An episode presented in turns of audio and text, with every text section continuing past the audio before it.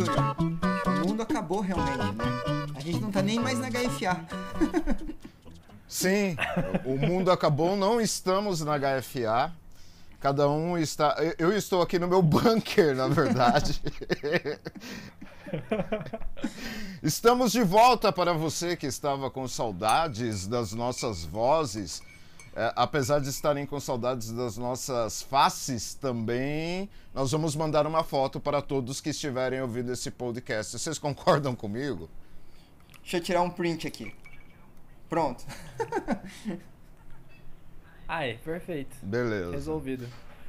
Algumas pessoas falaram que a gente demora muito pra iniciar o podcast, assim. Então, a gente pode ficar mais uns meia hora explicando como é que vai ser o início. Pra demorar como de costume, assim. Bom, só pra falar um pouco Se mais. vocês não sobre- Eu gostam acho da que as- demora, não, não, não ouçam. É isso. Não, eu iria indicar, inclusive, um outro podcast aí que já começa logo de cara, mas é muito mais chato do que o nosso. Então, meu, você. Bom, já que você. Para as pessoas que não gostam da demora, eu quero ler um poema. eu posso ler um poema. A gente tinha um É, amigo, a gente tinha um amigo que era muito engraçado. Meu pai, quando trabalhava com eletrônica, ele arrumava os aparelhos, né? Ele tinha um amigo que contava a história de como pifou o aparelho. E daí ele começava assim: Eu tava com a minha mulher lá no mercado e eu pensei, depois que eu terminar as compras, eu vou pra casa assistir uma TV. Aí eu entrei no carro, fui pra casa, ela discutiu comigo. Até ele chegar na TV que deu defeito em casa, ele contava todo o trajeto da vida dele que não tinha nada a ver com a televisão. Ah, é, por isso que a gente faz isso. Na verdade, é isso que faz em cinema, né? É isso que faz quando a gente conta história. Tipo, o que importa mesmo tá ali bem pequenininho, mas a gente demora pra chegar lá. É, perfeito, isso daí. É. hein? Me conta aí, como é que tá a sua vida, Tainã? Já que era você que estava falando agora, como é que anda aí essa quarentena pra você? Bom, é... não sei. Eu tô em casa, quase sempre. Saio pra comprar comida, faço todas as comidas em casa, evito o maior número de contato com as pessoas externas. E daí tô nesse processo, tentando escrever, criar, fa- resolvendo as coisas da HFA, fazendo aulas, gravando, editando, enfim, trabalhando coisas externas e ao mesmo tempo tentando manter a calma, a tranquilidade para que uma hora tudo isso acabe. É, vai passar, vai passar, já tá passando e vai ser muito legal todo esse retorno aí. E você, Nick, o que, que você tá fazendo de bom eu- da vida? Eu vou te dizer que a quarentena pra mim foi uma surpresa. Eu pensei, nossa, eu vou ter tempo pra caralho. E não, eu tô mais fudido do que eu tava quando não tava em quarentena. Tipo, a demanda aumentou, os prazos continuaram, a pressão aumentou e ficar em casa, trabalhar em casa é difícil pra caramba, cara. É, é muita distração, é gato miando, é o tempo todo tem que fazer comida, cara, é foda. Então, a quarentena Faz um pra mim- churrasquinho do gato. tem um aqui que tá bem Que gordinho, maldade. ele tá no ponto já. Nossa, E, vocês estão falando isso no podcast. mano. e você, é, Paulo? piada, piada, né? Piada. E você, Paulo, como é que você tá? O Paulo não tá de novo, gente. O Paulo, o Paulo tá de mal com a gente. Quer dizer, comigo, né? Porque o Paulo só aparece nos podcasts quando eu não tô. Alguma coisa tem. Eu acho que ele é uma personalidade sua, Júnior. É. Então, Paulo, se eu fiz alguma coisa, perdão. Eu vou, vou te mandar uma caixa de bombons aí. É você que. Ah, não, quem não come chocolate é o Tai. Não? Ou é o? Não, é o PV. Ah, putz, eu mando um quilo de picanha, então. Vamos lá. Hoje o nosso po... É, eu não Ô, vou Júnior, ficar. você não falou Hoje a como vo- tá sendo Oi. a sua quarentena. Cara, É verdade. olha o tamanho da minha barba. Explica alguma coisa? Eu não tô fazendo barba, não tô fazendo cabelo. Enfim, mas estou escrevendo bastante. É, Tá sendo boa, é boa, boa ponto de reflexão, pensando bastante na questão de trabalhos. É, eu dei um treinamento que foi. Tá sendo tudo muito novo, né? Eu dei um treinamento para uma escola agora, esses tempos atrás. para os professores que precisavam gravar EAD e foi tudo muito louco, né? Tudo muito louco, porque eu fiz uma série de de pedidos que o qual foi atendido, que era no máximo cinco professores por vez, numa sala gigantesca, todo mundo extremamente afastado. Isso bem no começo da quarentena, né? E todo mundo de máscara. Então parecia que eu estava vivendo, cara, no século 25, sabe? Conversando com zumbis que estavam longe, zumbis tadinhos. Não, eles estavam interagindo bonitinho, mas todo mundo muito de longe. Então, muitas coisas novas. Fora isso, eu tenho ficado dentro de casa também. Só tenho saído para comprar comida e voltado, e isso no máximo umas duas vezes por semana, né? Enfim, e tô aí no processo criativo, muito legal, com vários contatos, várias reuniões, tanto aqui em Curitiba quanto de São Paulo para projetos novos. Eu acho que depois que passar tudo isso vai ser muito legal para todo mundo, de verdade. Vamos, Maravilha. É, o Júnior tá postando várias coisas, né? Vários textinhos novos, várias Sim. lives tocando, fazendo várias coisas. cara, aí, então, deixa, deixa eu aproveitando. Deixa eu contar um negócio pra vocês. Eu comecei a fazer um negócio de brincadeira, né? Que é, é uma série chamada E daí, Vamos Conversar. Que na verdade só tem três até agora. E daí um amigo meu que trabalha com cinema em São Paulo falou: Cara, por que, que você parou? Faça isso de dois em dois dias, é legal. Então eu tô, eu tô descobrindo várias coisas novas. Perfeito. Né? E que a galera tem curtido, e enfim, é, é isso daí. Eu espero Maravilha. e espero muito em breve estar de novo em contato com todo mundo, porque nós do cinema, pra gente, esse contato humano é extremamente importante, né? E- enfim. É, mas esses momentos tá, tá dando pra aproveitar, né? Pra poder escrever, pensar, pra planejar novas coisas. Isso Exato. também é um momento importante daí pra depois colocar tudo em prática, mas pelo menos agora já dá pra ir organizando bastante coisa. A gente, inclusive, tá escrevendo série agora também junto. Que legal. É, Eu também tô escrevendo outras coisas que eu tava há muito tempo pra escrever, então, tipo, é um bom momento mesmo pra a gente conseguir parar um pouco, embora o Nick esteja mais surtado do que antes. Mas ainda assim tem um tempo sozinho agora, mais tranquilo. Mas tudo bem, o Nick já é patrocinado da Kit Kat mesmo, deve estar comendo um monte. Pior que, ó, verdade. Kit Kat não falta no armário. Você tem arroz? Você tem macarrão? Não. Mas tem Kit Kat? Tenho. Tem, não. tá pa- agora é patrocinado pela Kit Kat e pela Remini, cara. Olha que foda. Tipo, meu, enfim. Vamos, vamos falar hoje sobre som no cinema, certo? É, uma vez. Agora a gente vai começar de verdade já. É isso daí. Não, o- esse início foi pra quem reclama que a gente demora pra começar. Foi especialmente pra você. Olha o carinho que nós temos por quem nos ouve. A gente deixa lá avisado. 15 minutos depois a gente realmente começa o podcast. É, e se você não- Não, Thay, não.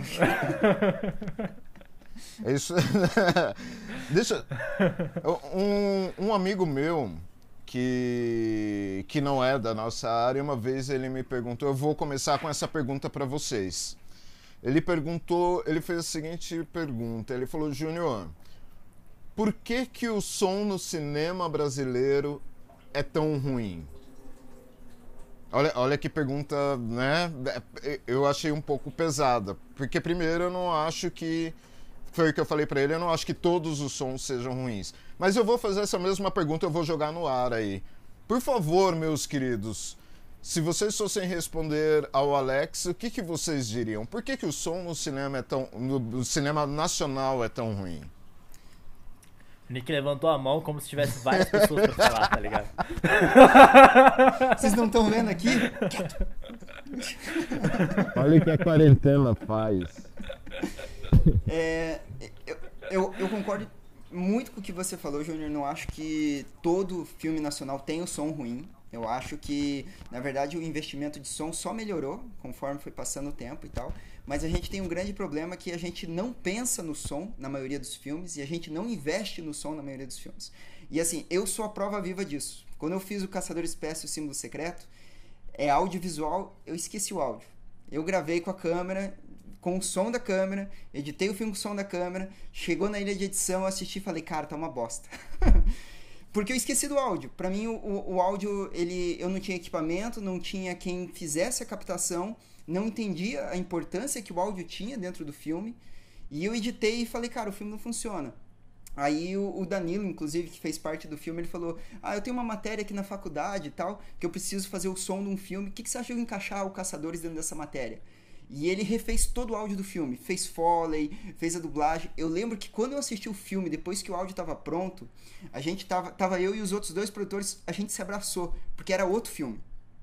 Então eu acho que a importância do áudio, assim, o grande problema é que a gente não pensa tanto no áudio, e isso tem mudado, porque os novos filmes eu acho que tem tido um investimento melhor, mas a gente esquece da importância do áudio. E por isso o, a gente é conhecido por o áudio não ser tão bom. A gente não dá tanto investimento quanto deve. Querendo ou não, cinema é uma arte visual, a gente vê muito e a gente esquece que ela também é auditiva. E o áudio é o que faz a gente sentir. E a gente esquece que o mais importante é o sentimento. Então, eu acho que esse é o grande problema, assim, por que, que a gente não tem tanto investimento no áudio dentro do cinema nacional. Uhum. Tá aí. Perfeito. Concordo totalmente com o Nick, é isso. Brincadeira. é... então valeu, gente. Esse foi o nosso podcast. Agora muito mais rápido. Tudo o resto foi introdução. Foi só tipo. um minuto de fala, acabou o podcast. É isso. É, é o que é o clímax do filme, né? A gente chegou no clímax, falou sobre o que importa, acabou. É isso aí, obrigado. É... Sobe lettering, sobe trilha. Aí. Mas, é, realmente, acho que a gente, eu sempre comento, normalmente quando a gente vai falar de aula, vai falar de funções, mesmo nas aulas que a gente tá dando agora, eu sempre falo, tipo, uma das funções que as pessoas sempre esquecem, a última normalmente que a gente cita é o som. É, e é uma mania, assim, uma coisa muito louca, que, tipo, a gente lembra de todas as outras áreas, que basicamente todas as outras cuidam do visual, cuidam da imagem. E aí o som é o único que cuida da outra metade do audiovisual. E a gente esquece, assim, a gente, tipo, fala, tipo, putz, e aí tem essa outra galera aí.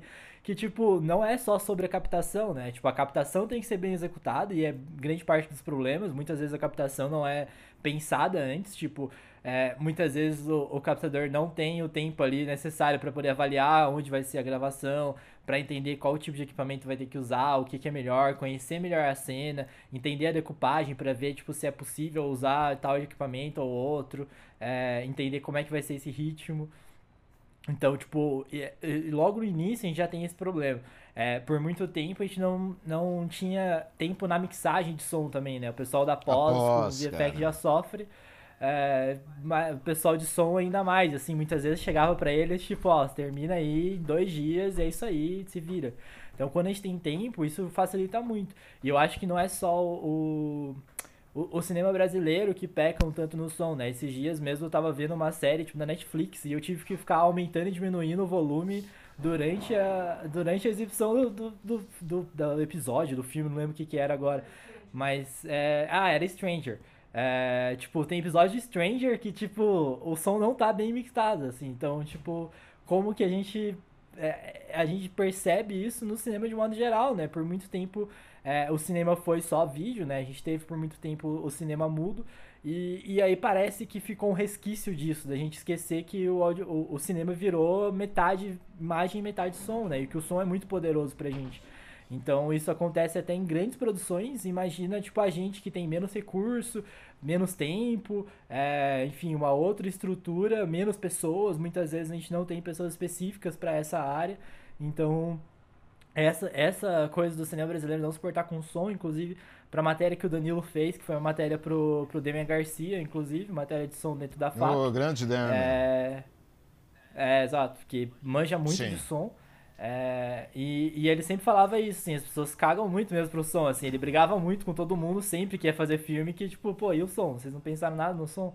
Então, é, é uma coisa que ele falava que o cinema brasileiro tinha era muito ruim mesmo nisso, tipo, por muito tempo, mas que vinha melhorando, assim, que tinha esperança de que as coisas estavam caminhando para as pessoas se atentarem mais a isso. Mas eu acho que realmente é uma coisa do, do cinema mundial, de forma geral, assim, né? Tipo, a gente acaba ligando menos pro som. Lógico que a gente vai ter diretores específicos que vão é, olhar muito e equipes, enfim, trabalhos, produtoras que vão se atentar bastante mesmo ao som, não só a trilha sonora, né, mas a, ao foley, a, a necessidade de dublagem, muitas vezes daí bem feita. Então a gente tem vários exemplos muito bons, mas de modo geral a gente tem uma, uma falha ali, porque o som ficou um resquício talvez disso tudo que a gente viveu no cinema, é, mas principalmente é, os recursos, como o Nick falou, muitas vezes são focados quase totalmente para a imagem, para esse trabalho específico. E aí quando a gente muitas vezes tem no som é um, um recurso muito mais barato, inclusive, né? Um recurso que a gente consegue aumentar a experiência, aumentar a emoção, sem precisar nem investir tanto assim, tipo, especificamente nisso, né? A gente precisa investir tempo, investir, tipo, pensamento, investir planejamento, principalmente, mas, tipo, são recursos mais baratos, a gente consegue produzir sensações, imagens, é, tipo, poderosas na mente das pessoas, sem precisar mostrar elas muitas vezes através do som. Então, é, é, é uma coisa importante mesmo, por isso que a gente, daí, inclusive, é, pensou em fazer esse podcast para poder discutir a importância do som, porque a gente discutiu um tanto já de imagem, a gente sempre fala muito da imagem, é, mas o som ele tem esse caráter fundamental que realmente peca em vários outros é, trabalhos por aí. Nos nossos trabalhos pessoais já foi grandes problemas, como o Nick citou. E, e, também é, tipo, em grandes produções, como o próprio Stranger, que eu tive que ficar arrumando no controle pra, tipo, a altura que tava, assim, porque às vezes era demais, às vezes era de menos e não tinha um equilíbrio disso. Então é, é bem complicado quando a gente pensa no, no som de modo geral no cinema. Assim. É, você citou, antes só fazendo um adendo, você citou aí o nome do Demian. Cara, se você estiver ouvindo a gente, grande abraço para você. A família do Demian é uma família de artistas, né? A mãe dele, cara, é, é uma historiadora de arte que é a Evelise Garcia, que é maravilhosa. Eu amo essa mulher, ela é, é fantástica. E a irmã dele é produtora de cinema. E o Demian trabalha com o Felipe Aires, né? Que para mim é um outro grande cara da, da, área, da nossa área e do cinema. Isso que você citou. A Evelise, inclusive, hum. é ela que começou o Cineclube da FAP, né? Que é um cineclube de bastante tempo já. Que vai muitas pessoas para vários lugares. Ela nem é da, exatamente da área do Sim, cinema. ela é do né? teatro. Ela é professora da FAP ela é do teatro. É, mas ela começou o Cinefap lá, assim, então ela tem um processo importante até dentro do, da própria ideia de cinema ali dentro da FAP. Foi é um cineclube que ensinou muita gente, que a gente foi, eu e o PV, fomos por muito tempo mediadores lá e tudo mais, e teve muita gente que passou por ali e aprendeu muito vendo o filme, discutindo. Então é um projeto muito antigo que ela mesma começou, assim. Então realmente, mesmo sendo do teatro, mesmo não tendo uma relação direta com o cinema, ela teve uma influência grande dentro da própria FAP com o cinema. Ela é maravilhosa, maravilhosa. Isso que você citou agora há pouco, Thay, da, do, do som, né? Da, da, da, desregulagem de som, da, da mixagem um pouco falha, eu, aconteceu comigo ontem. E não só Thay como o Nick. O Nick tá bem no meio aqui na minha tela, pô, eu, né? Falei que tá, mas tô falando com você também, Nick. E com você que tá ouvindo aí. Você fala, não, não vai embora, fica, por favor. Eu te mando o Kit Kat. É... eu não tinha eu não tinha assistido Joker ainda, né? Eu não e assisti, sem eu... spoiler, hein? Eu não assisti ainda. Eu não assisti ainda também. Então, é... E, e não fale muito porque o PV vai estar tá ouvindo e é meio que ele também não assistiu. ah, tá. não, é porque porque ele tem fobia, palhaço, né? Então. Ah, entendi. Não, mas não vou. Não, não, a questão que eu vou falar nem é essa, na verdade. É, veja só, é, porque geralmente eu não. Quando, quando o filme está pegando fogo, tem duas coisas que eu sempre faço, que é uma curiosidade. A primeira, quando a galera está indo muito ao cinema e falando muito de um filme, eu espero um tempo para assistir. para não ir no calor da emoção, né?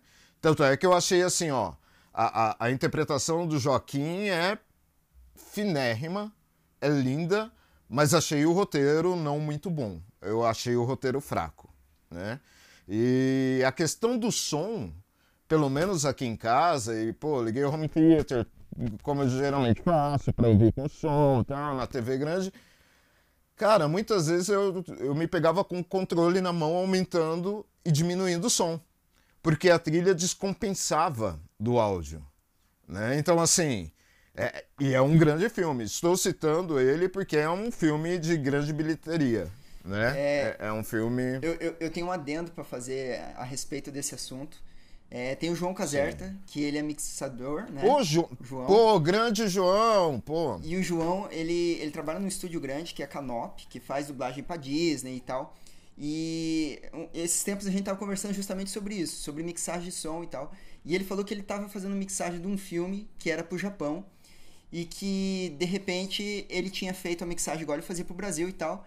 E daí ele recebeu um e-mail dos japoneses falando: "Não, O japonês escuta diferente. A voz é mais baixo. Pode diminuir. A voz é baixo. Você não pode deixar a voz numa altura parecida. Questão de mixagem vai depender.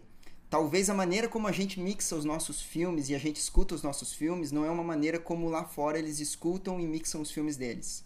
Às vezes por Sim. estrutura de som ou às vezes até mesmo por questão auditiva. Às vezes o idioma ele se torna muito mais compreensivo em diferentes tipos de volume. Então, mixagem é uma coisa muito complicada, porque a gente não tem um padrão global. A gente tem diferenças de acordo com cada estado, de acordo com cada país. E ele fala sobre isso. Ele falou que ele teve que remixar o filme inteiro e para ele ele assistir e falava, cara, para mim essa mixagem não funciona, mas para ele estava perfeito. Então tem essa Sim. questão também, que é uma questão mais complicada assim. Pô, João, se você estiver ouvindo a gente também, velho, que saudades, hein? Além, além de ser um, um, um puta engenheiro de som, o cara é um puta músico também, cara. João é A fantástico. gente fez. A gente fez um acho que uns dois trabalhos juntos que eu não lembro agora, se eu lembrar durante o podcast eu falo, mas o João e é uma grande pessoa também. Pô, só gente boa, a gente podia juntar todo esse povo fazer um churrasco, né, gente? Sim. Ou fazer um podcast, né? Podemos convidar Ou eles fazer pra um participar podcast. do podcast, né? Pô, Isso. com certeza. Convida cada um. Então, é. Todos de uma vez, talvez nos role. O Ah? João tem uma coisa muito legal. É, o João tem uma coisa muito legal. Todo set que eu fazia junto com ele, ele ficava com o ouvido atento, assim, pra qualquer som. Eu lembro uma vez que eu tava abrindo um rebatedor, e daí quando você abre o rebatedor parece som de uma asa, assim, ele faz. Sabe?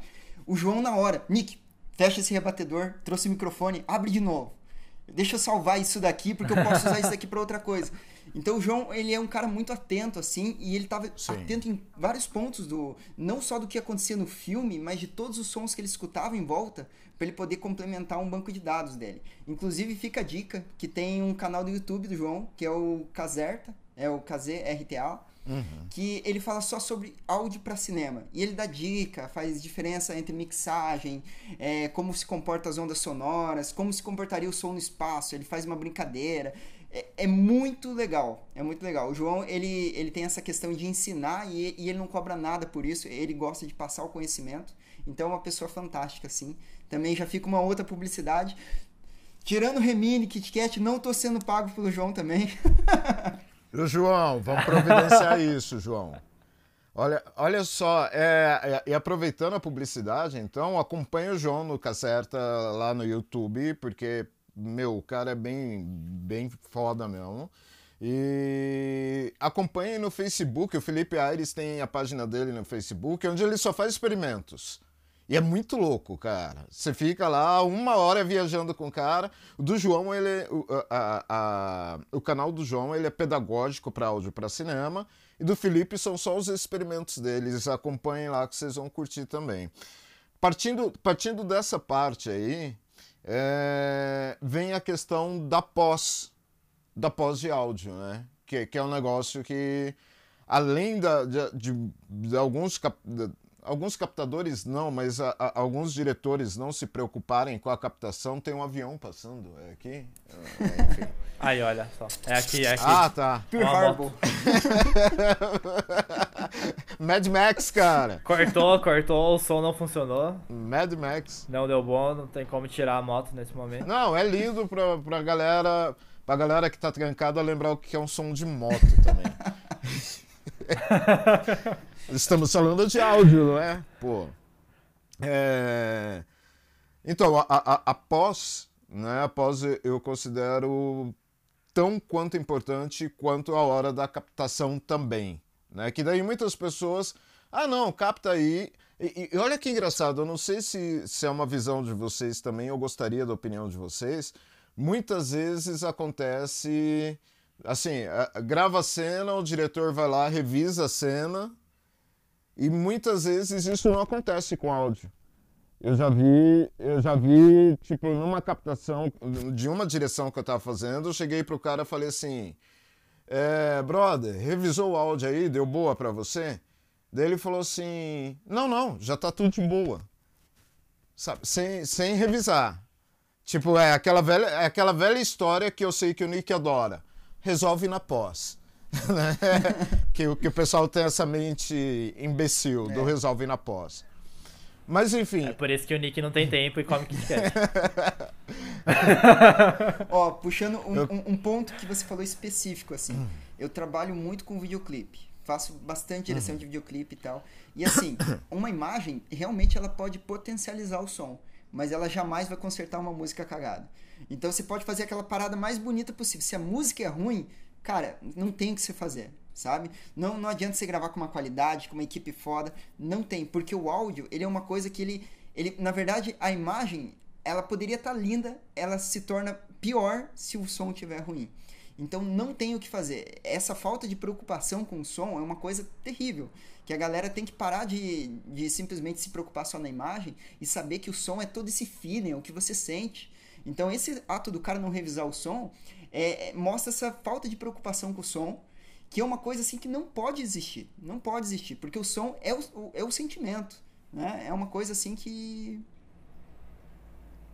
Sim, sim. Com certeza. É, batendo, batendo nessa parte de pós, aí tem, tem algo que, que tem sido utilizado, de pós de áudio no caso, né? Tem algo que tem sido utilizado muito frequentemente, eu acho muito legal, que são as ondas ultrassônicas e infrassônicas para causar para causar sensações em quem em quem está assistindo, né? Se eu não me engano, isso começou pegar pesado com, com o Senhor dos Anéis, ou um pouquinho antes. Star Wars usou um Enfim. pouco também. Isto- É, Star Wars um pouco. Usar ondas baixas e tal, né? isso, é que, que são ondas basicamente que nós quase não escutamos, né? Por ser. Mas vibram. Mas, Sente. mas a gente sente, né? É, eu acho isso fantástico, porém, vou pegar o exemplo do filme de ontem, o que eu assisti, que tem também, eu percebi que tem vários pontos de, de ondas infrassônicas e ultrassônicas, e entendam que não- a, a minha ideia não é detonar o filme, tá? É, é- é só a gente analisar. Por sinal, por sinal, geralmente quando eh, tem um negócio que eu faço que é meio que de sacanagem. Sacanagem não. Quando eu vou indicar filmes, eu pego. Eu geralmente pego uns 3, 4 filmes ruins e coloco no meio. Tipo, eu, eu indico uma caralhada de filme e três, quatro ruins, ruins mesmo, assim. Que é pra galera parar e pensar, pô, o que que eu salvo do filme? Ah, eu salvo a arte daqui? Não. Eu salvo a trilha? Opa, não. Eu salvo a fotografia? Não. Porque eu acho que a gente precisa. eh, eh, Nem eu acho tudo num antes filme é ruim, né? Tem altos filmes que eu gosto de, de Exatamente. cenas, né? Tipo, e eu falo, cara, essa cena é sensacional. O filme não é tão bom, mas essa cena é. E eu acho que é, fazendo isso a gente começa, tipo, a espalhar um senso crítico no pessoal, né? De não consumir qualquer coisa. Um- uma amiga minha falou assim: Nossa, você indicou um filme que é uma bomba. Eu falei: É proposital. Eu falei: O que, que você acha que salva do filme? E a gente entrou numa discussão que foi muito legal. Que daí ela começou a falar da arte do filme. Ela falou: Ah, eu deixei de prestar atenção na interpretação. E, nossa, a arte é linda. Eu acho que é isso. Enfim. Então, só para dizer que não estamos detonando filme nenhum. Mas voltando no filme de ontem, na, na questão das ondas infrassônicas e ultrassônicas, é, quando isso é mal utilizado, porque as pessoas, e daí eu quero a opinião de vocês também, as pessoas quando ficam sabendo de uma técnica nova, falam, ah, vamos jogar aí, beleza. E jogou, e tá bom, e beleza, ah, pô, Vamos meu filme utilizar em tudo, vamos colocar no comercial, na novela, no. Né? Tipo, viram. O que, o que que vocês acham dessa loucura toda da. tipo, porque assim. É, para você que está nos ouvindo, ondas ultrassônicas e infrassônicas são ondas que são, não são muito, muito não, quase não captadas pelos nossos ouvidos, mas a gente sente, né? Eu sempre cito exemplo que uma bomba ela não mata por causa do fogo, ela mata por causa da onda que ela joga. E é mais ou menos parecido com essa onda, né? É, O que, que vocês acham dessa loucura do povo que pega as coisas e vão jogando no meio do áudio assim? Ah, vamos encher de foley, aprendi que é foley. Vamos colocar foley pra tudo agora. O cara respirou, coloca um. O cara bateu a porta, bate a porta, tipo, é o som do trinca, é o som... O que, que vocês acham? Ou aquela porta nova da- que tem som de. É. E que, que não condiz com a cena, né? É, isso aconteceu em muitos momentos, né? Quando a gente. É, é muito comum quando o cinema tá aprendendo novas técnicas, novas formas, novas coisas que estão sendo criadas. É, as pessoas começam a experimentar isso no máximo possível, né? Isso é interessante por um lado, porque a gente acaba criando várias experimentações, e isso aconteceu inclusive logo no começo do, do cinema do cinema sonoro, né? Do cinema não mudo. É, tinha, tem muitos filmes com, tipo, abre a janela e começa um barulho, aí fecha a janela e fecha todo o barulho. Então, uma brincadeira constante de, tipo, áudio pra cá, foley, barulhos. Então, testando ao máximo, né? E começou os musicais todos depois de um tempo. Então, testar o áudio, testar todas as possibilidades que, que o áudio trouxe pra gente. A gente teve vários experimentos é, logo no começo do cinema que, que isso aconteceu. A gente teve o 3D, né? Que logo que começou a ficar mais famoso, só saía filme 3D atrás de filme 3D. E não servia para nada, vários deles, assim. É, tipo, era só porque falava, tipo, tem 3D aí, não, não importa pra que que seja, não importa pra nada. Então é interessante que é um tipo de experimentação, né? Mas o problema é que ela acaba, às vezes, ficando banal, né?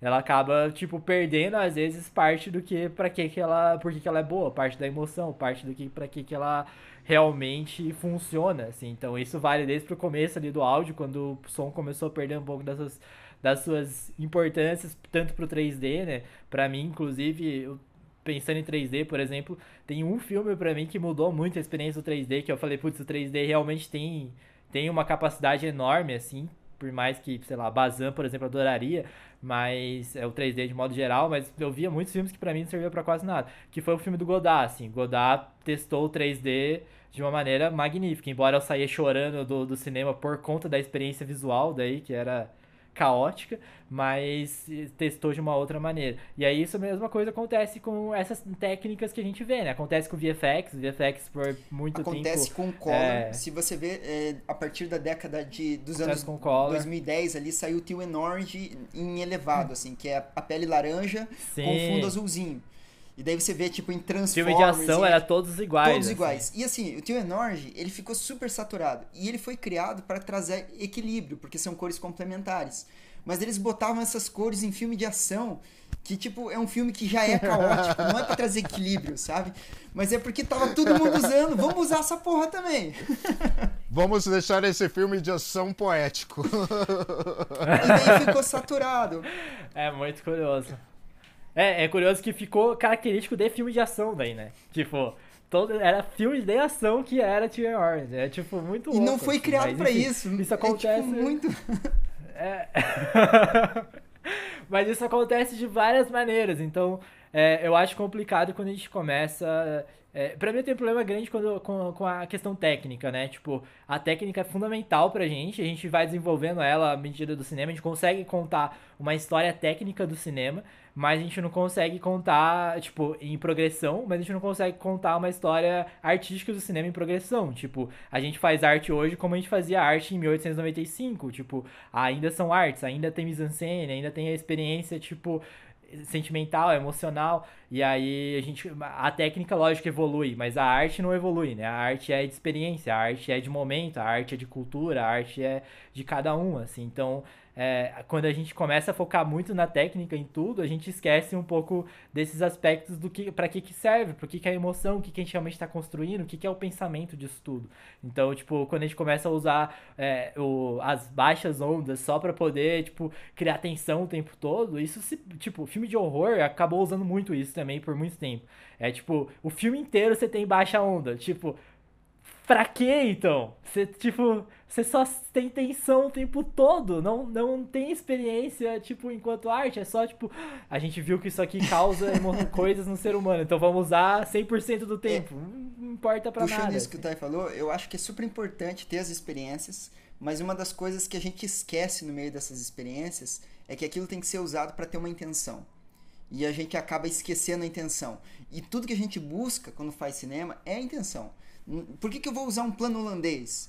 Eu quero ocasionar um sentimento na galera. Não vou usar porque é bonito, só porque é bonito. Eu tenho que querer trazer alguma coisa pro filme que eu tenho, eu tenho que querer somar com alguma coisa. E eu acho que daí o grande problema quando a experimentação acontece em excesso é que às vezes a gente esquece o porquê que a gente usa aquilo. Porque daí a gente acaba usando demais e acaba perdendo o motivo e a razão do sentimento. É, isso é uma coisa que a gente sempre fala que acontece muito também para todos, além dos exemplos que eu citei, que é o traveling, né? O Traveling, quando começou a ganhar fama, tipo, todo mundo usa Traveling. Não importa pra quê, assim. Não tem, não tem mais valor na técnica. Tipo, a técnica serve para isso, pra gente contar histórias, pra gente fazer arte, a gente entender quais são as formas, né? O que, que a gente tem na nossa mão para poder trabalhar. Pessoa então, no banheiro fazendo o número 2 e, e, o carrinho chegando perto dela. eu, eu costumo. Exato. Eu costumo dizer que, que tipo assim, a, a, quando, quando isso acontece, seria a mesma coisa de você ter uma namorada, um namorado e todo dia, de manhã, de tarde, de noite, você levar flores com chocolate. Sim. De chegar, tipo, de manhã, flores com chocolate, à tarde, flores com chocolate, à noite, flores com chocolate. E passar um ano inteiro fazendo isso. Cara, imagina! Você seria. Ó, se o chocolate, jogado, se o chocolate for Kit Kat, eu acho que eu ia aguentar. Eu ia passar, tipo, de boa. ah, não sei, velho. Eu sempre digo que tudo que é demais eu tô brincando, cansa, tô brincando. Né? Eu acho né? que ia cansar mesmo. Ah, amor demais, água demais, verdura demais, tudo, tudo, tudo é perigoso, né? Eu concordo. Menos o Kit Kat, é claro. E Kit, lembrando mais uma vez, Kit Kat, por favor, patrocine, Yurick. Estamos na torcida que isso aconteça alguma hora.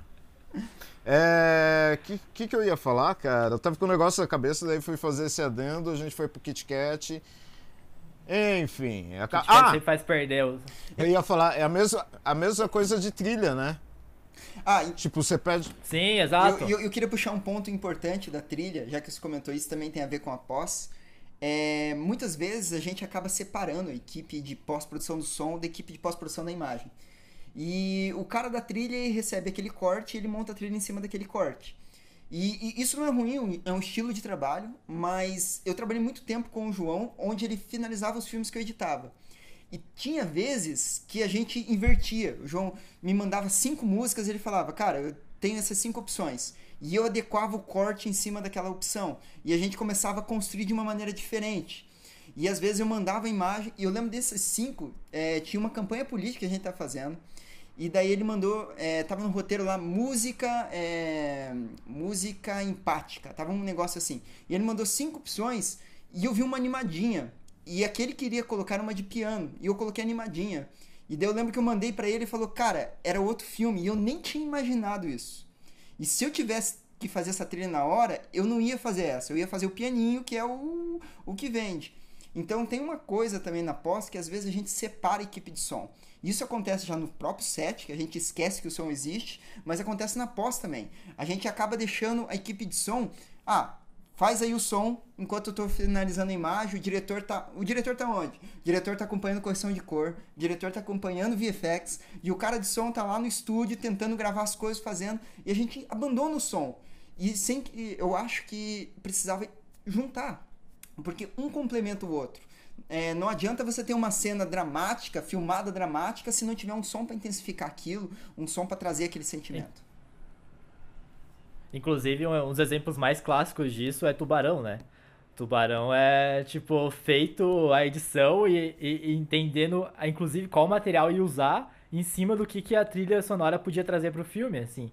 Então, que foi uma discussão grande com o Spielberg e tudo mais, com a editora que estava fazendo, por conta de que o tubarão em si não funcionava, mas o, o, o, som fazia trazer aquele aspecto do medo, do tubarão chegar e tudo mais. Então, o Demian, inclusive, que a gente citou já, passava um exercício, uma, um exercício na aula muito interessante, que ele colocava é, a imagem de Lagoa Azul é, com a música do tubarão, assim, e invertia o som da Lagoa Azul com o tubarão. E era tipo, o filme mudava, os dois filmes mudavam totalmente, assim, tipo, quanto que a trilha sonora não pode trazer aspectos para facilitar, inclusive, a nossa edição, né?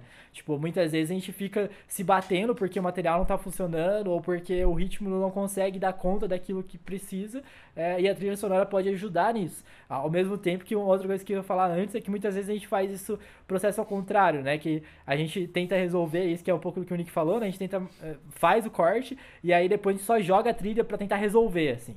Tipo, não tá funcionando, a gente sabe que não tá funcionando, a gente joga a trilha e aí, tipo, ah, agora beleza, a trilha vai fazer dar conta, assim. Não dá, é tipo jogar perfume em cheiro, de, em cheiro ruim, assim, né? Tipo, é, pode ficar bonitona a trilha, mas se a coisa não tiver conseguindo organizar, não adianta. Então, conseguir trabalhar essas duas coisas juntas é muito melhor, inclusive pra gente que tá editando, assim, entender o que, que a gente pode usar mais ali, o que, que isso pode equilibrar os dois, em vez de só jogar depois e imaginar, ah, aqui vai vir uma trilha de tensão, então a tensão vai resolver. A gente vê isso em muitos filmes por aí, assim, já viu experiências, tipo, dentro da, da própria HFA, com alunos experimentando isso, de a gente constrói a tensão só a partir do, do som, assim, não é? Tipo, as duas coisas têm que estar equilibradas também, então a gente não pode também jogar a responsabilidade, às vezes, pra trilha ou pra, é, pra, pro, pro som trabalhar, se a gente não, principalmente, não trabalhar os dois juntos.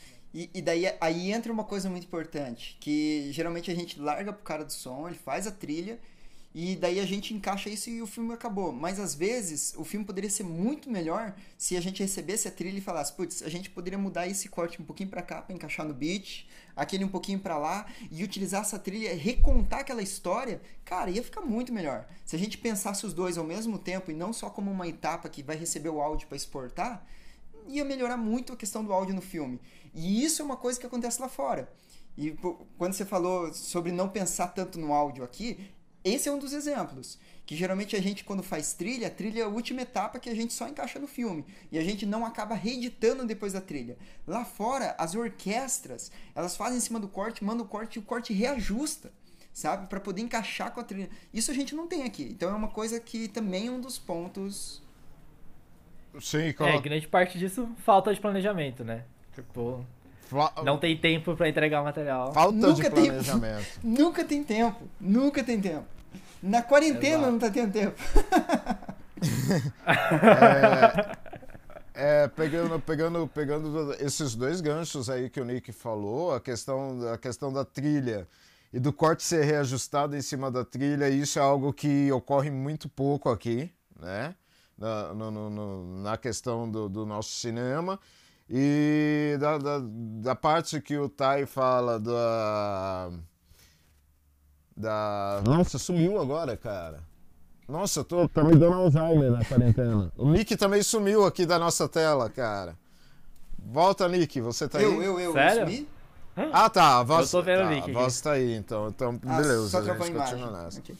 Ah, tá. Lembrei. Olha só que, que é da. São duas coisas. A primeira coisa, pegando o que o Nick e o Tai falaram, tipo, eu, eu acho fantástico. E você que está nos ouvindo, guarde em seu coraçãozinho, por favor. A primeira coisa, cinema é equipe. Desde a tia do catering que está lá fazendo a tua comida, até o cara do áudio, até o pessoal da arte é, é uma equipe. Muitas vezes eu já vi a equipe trabalhar, não, áudio tá lá, arte tá lá, catering tá lá, deixa que a produção resolve. Cara, trata todo mundo igual, porque todo mundo é o que vai fazer a total diferença no final do seu filme. Assim como o que o Tai falou da questão da junção de tudo no final. Color, áudio tal. Cara, não, não jogue tudo numa panela e, e feche a pressão. Em 30 minutos você vai ter um prato para você comer. Né? É, é, essa questão, tipo, tipo é, tudo é coletividade, é, né? É, é, o sal, né? Tipo, você colocar aos poucos, você não vai jogar a panela de sal ali e esperar que fique bom, né? Você tem que mexer, você tem que. Cara, olha só, deixa eu falar um negócio que eu fiquei. Eu não sabia que você cozinhava, né? Eu vi uns posts no teu Instagram. Siga Nick Mafton, siga Taipuri. Já estou fazendo a propaganda, por favor, os dois me patrocinem. É, eu estava vendo que você estava cozinhando. Cara, é, é, eu acho essencial. É, eu sei que o Tai faz a comida dele também. E, e, e, é muito essencial. Eu acho que as pessoas que cozinham, que, que tocam, que estão envolvidas com a música, e, faz uma diferença gigantesca dentro do cinema. Oh, né? Porque a gente a gente começa a entender o, o que vai, o que não vai, o que coloca. Isso que você puxou, é, é, um dos exemplos que eu posso dar é a Tamires, por exemplo. Ela dança, dança balé.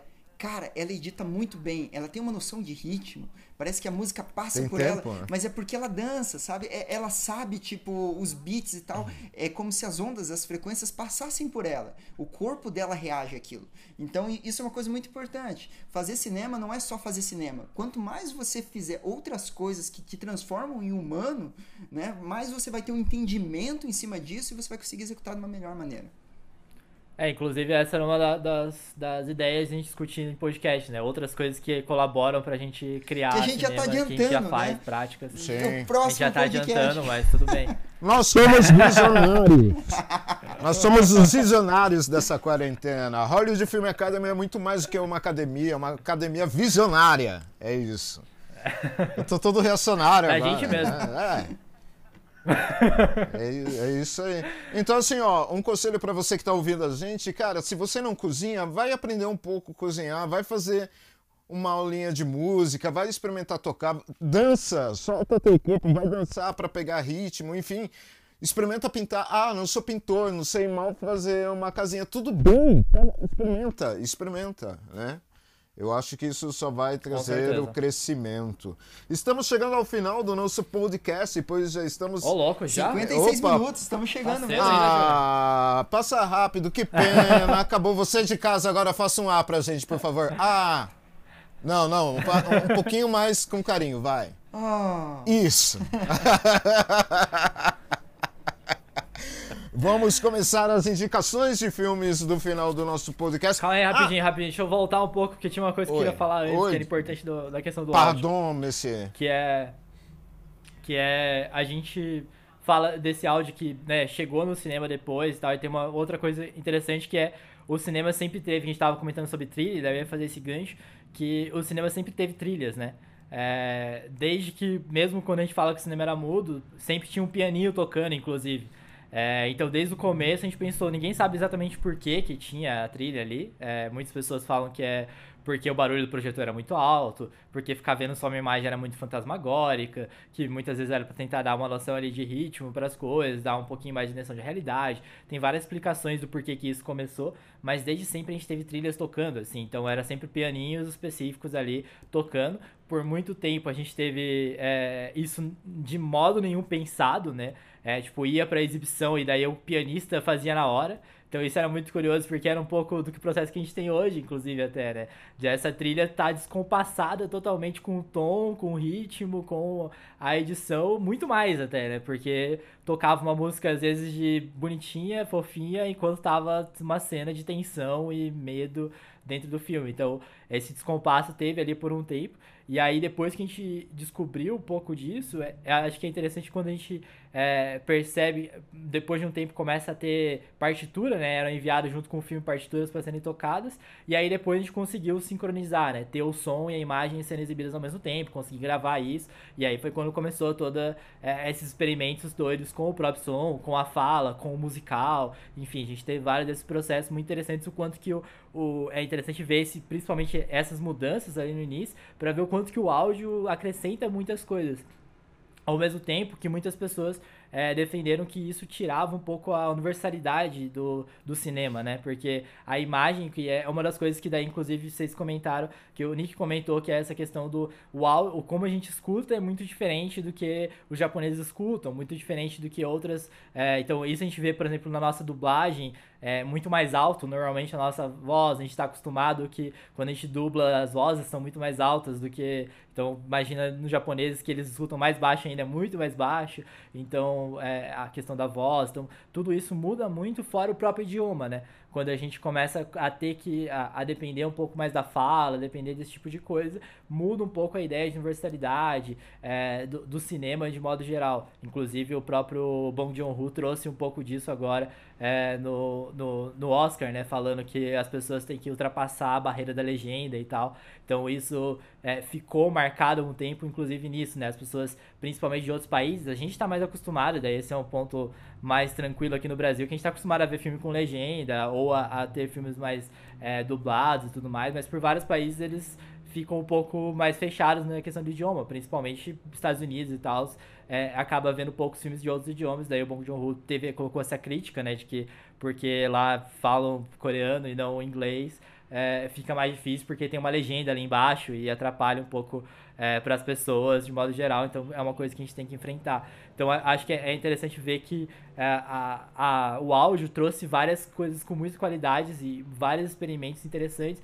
mas para algumas ela tirou um pouco dessa universalidade. A gente está tentando entender como é que isso funciona para cada um. Então isso às vezes dificulta tanto para a gente é, mixar no final para onde isso vai é, e até mesmo para as pessoas assistirem. Então é, é, é legal ver que o áudio foi muito poderoso por muito tempo e ele é, continua sendo poderoso, tipo, e tem várias das possibilidades, a gente tem vários diretores aí que usam muito bem, e o cinema de horror basicamente sei lá, 60% basicamente é áudio, assim, o, a trilha, o foley, todo o próprio silêncio, né? A gente e aí esse era um dos pontos também que eu queria ressaltar, que a gente fala muito de som e sempre teve som, mas o silêncio é algo muito importante. Isso vale até para as ondas sonoras, é, isso vale para tudo que muitas vezes o silêncio traz muito mais tensão, traz muito mais é, sentimento, emoção do que a gente ficar enchendo de som, barulho, foley, é, e isso responde muitas coisas muitas vezes. Então, a gente pensar o som nessa completude toda. O que, que ele faz? É, é, não é só o diálogo, não é só é, a trilha, não é só os foleys, mas ele é também o silêncio, ele é a falta dele. A falta do som é fundamental, assim como na música, né? O tempo é, que não tem nota é fundamental para que tenha ritmo, para que tenha a importância é, da, da experiência, da harmonia, da, de toda essa construção, assim. Então, acho que é importante a gente sempre lembrar o que, que o som trouxe para o cinema, desde lá de trás, é, quais são as dificuldades, o que, que a gente tem que trabalhar, e ao mesmo tempo todas as qualidades e características que a gente pode olhar mais atentamente principalmente para ir melhorando e, e, e, tirando um pouco das dificuldades que ele traz, né? Mostrando que o, o áudio ele é possível de ser universal também. Ele traz vários desses elementos é, também universais, mesmo que a gente tenha que falar, mesmo que tenha a linguagem, mesmo que tenha vários desses elementos, é, o som, a experiência sonora, mesmo um pouco diferente, também pode trazer é, experiências para todo mundo muito com muita qualidade, principalmente quando a gente sincroniza essas áreas, como gente estava falando agora no final. Isso, isso que você falou eu acho fantástico, tá? Eu, eu, eu volto e meio eu costumo dizer que a diferença uh, não uh, a diferença não quer dizer a diferença sim a diferença não está no tanto de notas que você dá não está no tanto de falas que você dá a grande diferença está nas pausas que você consegue pensar. Né? A diferença da música está nas pausas, é, assim como a diferença de fala na interpretação. Né? Há, há muita diferença entre eu falar assim, ó, gente, hoje eu vou dar uma voltinha no Barigui e, gente, hoje eu vou dar uma voltinha no Barigui. E eu né? acho que a, a, isso, isso que você, que o Tai comentou, que você comentou, Júnior, é para qualquer área do cinema. É, na edição, Sim. sabe? O ritmo da edição é, é, inclusive na fotografia, né? O que, que é luz sem a sombra, né? Um tem que contrapor o outro, né? Então não adianta você ter uma cena super cheia de som se você não tiver uma cena silenciosa para intensificar isso. Se você não tiver essa dualidade, se você não tiver os dois, simplesmente um, um vai, não vai ser valorizado, porque você precisa desse contraste, né? E isso acontece no corte. Por isso que não adianta colocar a onda baixa em Exatamente. tudo. Né? Exatamente. Pegando, deixa eu só contar uma curiosidade, é, que o Nick falou aí da, da luz e da sombra, né? Obviamente não existe luz se não houver escuridão, né? É fato. E eu tava, fiz um, um, um, trabalho, né? Na verdade, um dos workshops que eu dou lá na Hollywood Film Academy. É, e daí, a, a, no final, eu sempre passo, né? Os filmes tal que foram feitos que obviamente é de uma maneira corrida, porque são, são os intensivos, então é um tempo reduzido. Tipo, a gente tem um dia para fazer 10 filmes e, e beleza, e no final passar. E em um dos filmes, uma das alunas falou: Nossa, então, mas é, não ficou muito escuro? Daí eu falei assim: Então, o filme se passa dentro de uma boate, aonde e dentro de boate não tem muita luz, geralmente é, é pouca é difícil luz. a gente ver, né? É, é, é, se, eu, se eu coloco, se eu deixo extremamente claro, vai parecer que é uma boate de filmagem de casamento. Nada contra filmagem de casamento, gente. Mas assim, onde tudo precisa estar extremamente iluminado. É, é isso que causa tensão nos filmes. É, é a falta de luz também, as pausas e, e, e, isso é por isso eu digo que vão tocar um instrumento, vão fazer uma dança, vão pintar, ah, porque o cinema é tudo isso, certo, meus amigos? Mas isso é legal também, porque a questão da boate também de estar tá, é, menos, mais escura também tem uma ideia com a própria experiência, né? Que tem a ver com o cinema, de que às vezes a gente precisa ver menos para sentir mais sim, outras coisas. Sim. Então, tipo, tem a ver, tipo, boate tá escura pra gente ver menos mesmo, sentir mais o corpo, sentir o movimento, ouvir mais a música. Então, não é à toa que a gente acaba criando essas coisas, né? Sim. Mesmo que não sejam pensadas exatamente dessa forma. E aí tem relação com a ideia do cinema, né? Quando a gente tira a música, a gente deixa o silêncio, o que, que a gente tá colocando no lugar? O que, que a gente tem de imagem? Por isso que as equipes precisam trabalhar juntas. Não adianta a gente tirar, deixar silêncio e não ter nada, tipo, de importante na imagem. E a gente vai ter só um vazio, né? Então a gente precisa estar tá equilibrando isso, tipo, o que, que tem ali, o que, que não tem. Então tá trocando isso toda a equipe é fundamental. Por isso, mais uma vez, sempre pensem coletivamente, pensem com toda a equipe o tempo todo, pensem o que, que cada um pode colocar, o que, que cada um pode tirar. Perfeito, perfeito, perfeito. E para acabar o nosso podcast de hoje, alguém quer mais co- colocar mais alguma coisa, uma colocação? Acho que eu vou, eu vou colocar quando for indicar o filme só. Ah! então vamos começar por você, meu querido Nick Mafton. Qual é a indicação do filme de hoje? Que seja de um som legal, ou de uma trilha legal, ou, ou do filme, do seu total. O filme que eu indico é Drive, de 2012, do Nicholas Boa. Winding. É, eu, eu gosto muito desse filme, vou dizer o porquê, é, justamente por causa de uma coisa que o Tai falou. Então eu tava guardando isso, e daí quando o Tai pontuou, é exatamente o que o Tai comentou, porque é um filme que ele tem muito a preocupação com o som, mas ele tem muito silêncio. E o silêncio intensifica isso. Muitas vezes a gente não vê o personagem falando e a gente só vê o rosto dele concordando. Ele é um personagem praticamente em silêncio, quase o filme todo. E isso é importante. O som do filme ele é muito intensificado pelos momentos de silêncio que tem. É, é uma coisa que não só esse diretor, vários diretores fazem isso. O Lynch faz muito isso, David Lynch. Ele gosta de deixar. O, o, o silêncio, às vezes, é até. é, você assiste aquilo e você sente até tipo um desconforto naquele silêncio. Mas aquilo é proposital e é intencional. Então, esse é o filme que eu indico. Muitas vezes o áudio, quando ele entrou no cinema, ele transformou o cinema, no começo, transformou o cinema em algo mais preguiçoso. Porque daí, em vez das pessoas utilizarem recursos visuais, elas acabavam colocando por uma fala e aquilo tirava. Tipo, em vez do cara falar, estou saindo, né, ele pegar e sair do quarto, estou saindo do quarto. Tipo, não precisava daquela fala, ele simplesmente poderia sair do quarto. No começo do som a gente acabou deixando preguiçoso. E o que eu gosto desse filme é que ele deixa muitas coisas assim em cima só da imagem.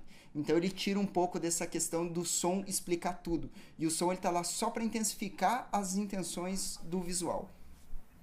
Boa, boa, boa, boa, boa. Manda, Thay. Bom, o Nick já antecipou um pouco, vou citar um clássico, que é o David Lynch.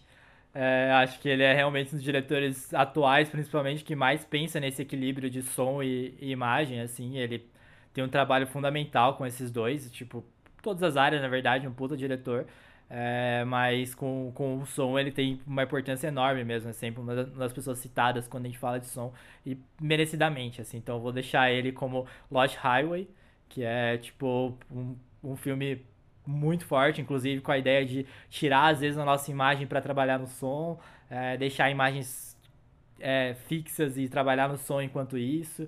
Então, é, tem um- uma. que é, acho que é Estrada Perdida mesmo, a tradução. É, mas é um filme maravilhoso. Todo o trabalho dele vale a pena como som, mas deixo esse. A gente exibiu, inclusive, uma vez no Cinefap. Foi uma experiência muito, muito massa ver numa tela grande, discutir sobre isso, sobre essa experiência sonora.